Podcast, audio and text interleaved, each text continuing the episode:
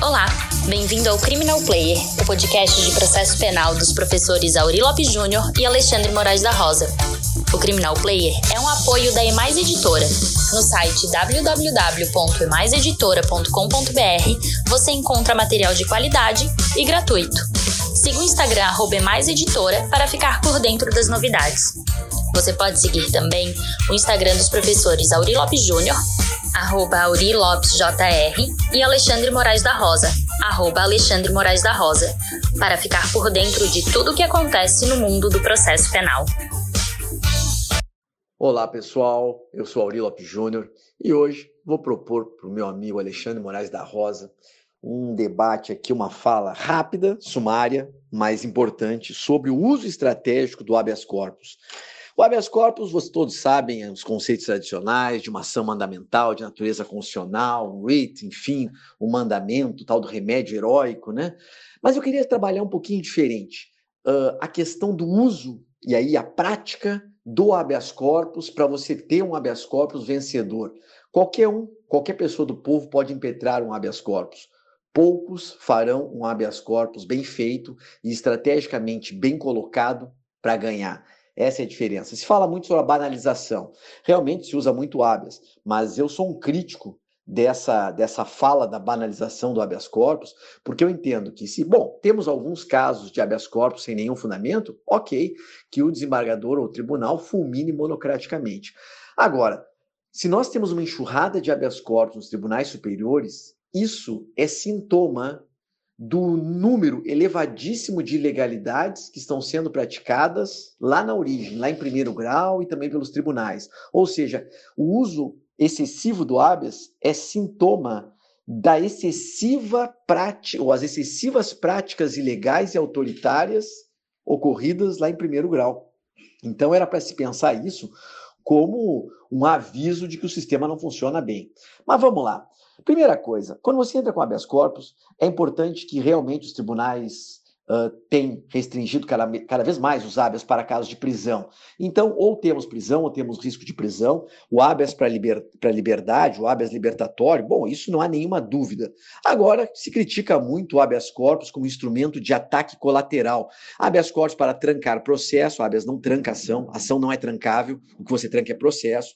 Então, eu posso entrar com habeas para trancar um processo? Pode. Posso entrar com habeas para buscar o reconhecimento de uma prova ilícita ou de um ato nulo? Pode posso. O fundamento está lá no 648 do CPP, desde a década de 40. Ou seja, quando não houver justa causa, por exemplo, para um trancamento, e aqui a justa causa já se confunde com as demais condições de admissibilidade da acusação, ou quando tiver extinta a punibilidade, ou, se nós formos olhar lá no inciso 6, quando o processo for manifestamente nulo. Então está perfeitamente legitimado o uso do habeas para buscar uma nulidade, o um reconhecimento de uma nulidade ou até de uma ilicitude probatória. Então, temos que superar esse primeiro argumento limitador.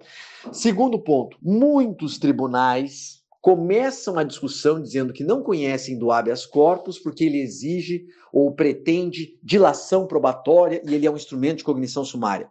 Verdade e mentira. É verdade que o habeas é um instrumento de sumária cognição, de cognição sumária. Portanto, existe uma limitação no nível de conhecimento que vai se fazer e se ter ali. O problema é que se usa esse argumento de uma maneira distorcida. O que você não pode, e agora preste minha atenção, porque isso é muito importante uma sustentação oral, você tem que começar dizendo: bom, realmente o habeas é uma ação de procedimento sumário e cognição limitada. Ok, é impossível dilação probatória ampla discussão ou produção de prova em habeas não pode ocorrer, certo? Mas não se pode confundir dilação probatória com análise da prova pré-constituída. Essa está permitida. A sumarização da cognição, pessoal, eu explico isso no meu livro Direito Processual Penal, impede que se pretenda produzir prova em sede de habeas ou mesmo, e aí vem a questão, ou mesmo obter uma decisão no habeas corpus que exija a mesma profundidade da cognição do processo de conhecimento. É isso que não pode ter. Por isso que é tão difícil você trancar um processo.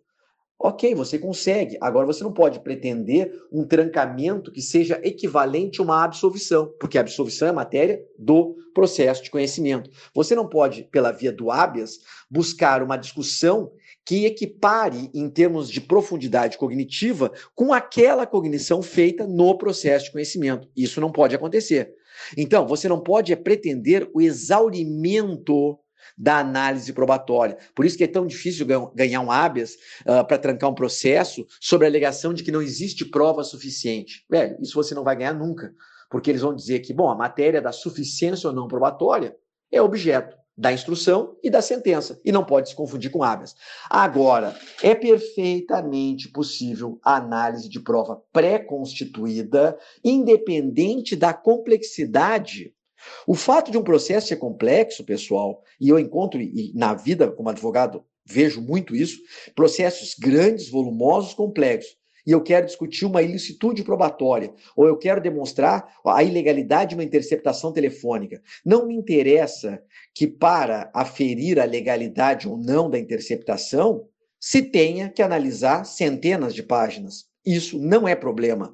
O fato do processo ser complexo, constituído por vários volumes ou milhares de páginas, não é obstáculo para o conhecimento do habeas. Se para demonstrar a ilegalidade de uma interceptação telefônica, por exemplo, e, por conseguinte, né, a nulidade dessa prova, for necessário analisar e valorar centenas de conversas, milhares de páginas, isso não é argumento para não conhecer do habeas. O habeas deve ser conhecido e provido ou desprovido, conforme o caso. Então, a complexidade da tese jurídica discutida e a consequente análise de documentos ou provas já constituídas não é obstáculo para o habeas corpus. Então, muito cuidado para não confundir sumariedade na cognição com superficialidade da discussão. O habeas não permite que se produza prova lá no habeas, que você queira ouvir testemunhas, por exemplo, ou que se faça uma cognição plenária, exauriente, um juízo de fundo. Isso não pode. Agora, não há nenhum problema em você discutir prova pré-constituída, legalidade, ilegalidade, nulidade ou não, certo? Então, muito cuidado para não confundir isso e você tem que contornar esse argumento. Então, se preparem para falar isso no início do habeas de vocês, mostrando que não é caso de dilação probatória, senão de análise da complexidade, que aí não está vedado. Outra coisa, é, nessa primeira fala vai ser rápida, vamos ver se a gente repete um outro podcast, um outro criminal player sobre o habeas, Alexandre, é o seguinte, você tem no habeas uma decisão liminar, um momento de decisão liminar e depois o julgamento de mérito. Realmente, em alguns casos, é inevitável que o pedido da liminar seja o mesmo do mérito. É o caso da concessão de liberdade. Ou seja, está preso e o que você quer é a revogação da prisão. A tua liminar é por revogação da prisão e o teu mérito é pela revogação da prisão. Então, se confunde. Vai ser bastante complexo, às vezes difícil de ganhar esse habeas, porque hoje em dia, cada vez mais, os julgadores querem levar essa discussão para o colegiado. Já tem até quem fale num tal princípio da colegialidade, né? Colegialidade, eu nunca vi esse princípio em nenhum lugar, mas enfim. Uh, mas você tem, não tem outra opção. Agora, em outros casos, eu vejo os advogados pedindo erradamente. Por exemplo, se você quer fazer uma discussão sobre prova ilícita, você não pode fazer um pedido liminar de trancamento do processo, de extinção do processo. Jamais. O teu pedido liminar, quando você está discutindo uma ilicitude probatória, uma nulidade processual, um atropelo de devido processo, o teu pedido para liminar tem que ser de suspensão do processo. Peça que liminarmente seja suspenso o processo, até para evitar um prejuízo maior, caso ele continue tramitando.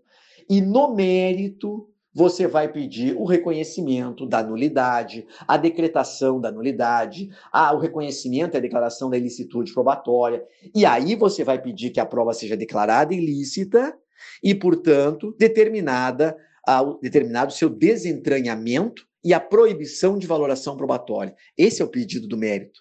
Na liminar é só suspensão. Lá no mérito é que vem todo o resto. Da mesma maneira, quando você quer fazer uma, um habeas para trancar um processo porque a conduta é manifestamente atípica, ou porque está extinta a punibilidade, ou porque, enfim, uma dessas situações excepcionais para trancar processo, você vai pedir uma liminar de suspensão do processo. Liminarmente seja suspenso. E no mérito, que então seja trancado o processo por ausência de justa causa, etc. e tal. Certo? Da mesma maneira, se você tem um atropelo procedimental qualquer, o juiz comete uma inversão tumultuária, enfim, atropela alguma regra do jogo, é, você vai pedir o quê? Para que seja suspenso o processo agora para não ter a instrução, por exemplo. E no mérito, que seja reconhecida a nulidade, a repetição do ato, etc. Então, atentem para isso. Por fim, muito rapidamente, quando a questão for prisão, foquem no periculum libertatis. A não ser alguma situação excepcional, não adianta em habeas corpus você querer discutir a fumaça da prática do crime, o fumus comis delicti, ou se tem prova suficiente ou não. Isso em habeas é dificílimo. Na imensa maioria, você vai marcar pontos se você for cravar a tua tese em cima da ausência de perigo libertatis, seja pela ausência de necessidade da prisão, ausência de contemporaneidade do risco, que é algo que nós temos falado muito, Alexandre e eu, pela ausência de um perigo concreto, de concretude do perigo libertatis, que são novos fundamentos que foram trazidos agora até pelo pacote anticrime.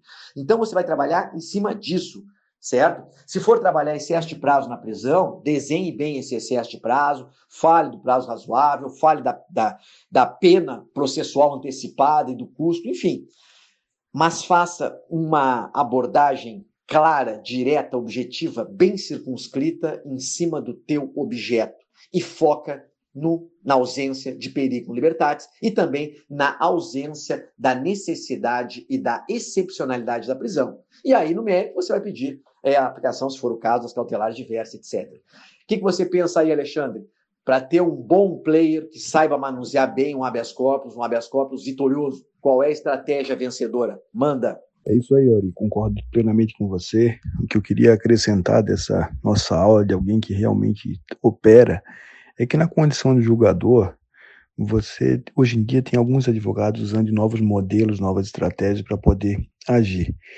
E um podcast que nós fizemos com o Felipe Moreira foi usar novos recursos. Como novo recurso, assim, a primeira coisa que eu preciso ter bem claro na primeira folha do habeas corpus é o que ele quer. O pedido normalmente é formulado ao final e faz com que ele tenha que ir até o final no processo eletrônico para saber o que, que o habeas corpus quer. Tem liminar, não tem liminar, qual é o fundamento, que, o que, que é a pretensão, qual é o escopo. Isso se vier na primeira frase, a presente impetração tem como objetivo X. Isso ajuda, amplia a capacidade cognitiva, porque você vai lendo a partir dos indicadores. Se você faz referência ao documento X, ao documento, ao laudo de, de, do corpo de delito, ou você, trans, você coloca a página do laudo, ou vale a pena, nessas hipóteses, colocar a, a foto print ou a reprodução da, do, do elemento. Se tiver uma um, um, depoimento que você queira fazer referência, transcreva da melhor maneira possível. Se, se for, se você tiver disponibilidade tecnológica, coloque o link para que se possa ver com essa, coloque o QR Code. Então, a nossa ideia é que há, há necessidade também de modificar o modo como se peticiona. Por favor, não cite jurisprudência, texto de lei negritado à esquerda, porque isso é altamente irrelevante. Você nunca viu um juiz adotar uma jurisprudência do citada pelo advogado, salvo se forem aquelas do Supremo, e citar texto de lei é tornar a leitura fastidiosa. Então, a ideia é que se possa melhorar seu desempenho usando essas estratégias. E como fez o Auri, é, colocou muito bem, é importante sublinhar a diferença de uma liminar e, um, e o fundo.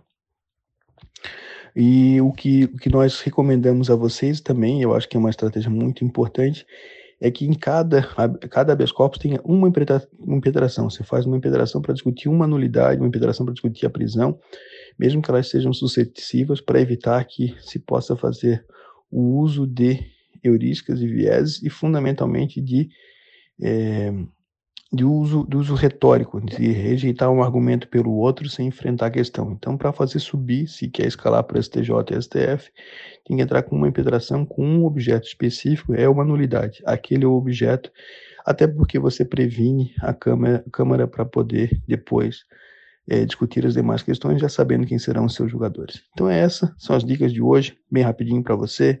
Até sábado com Criminal Player. Um abração, Auri.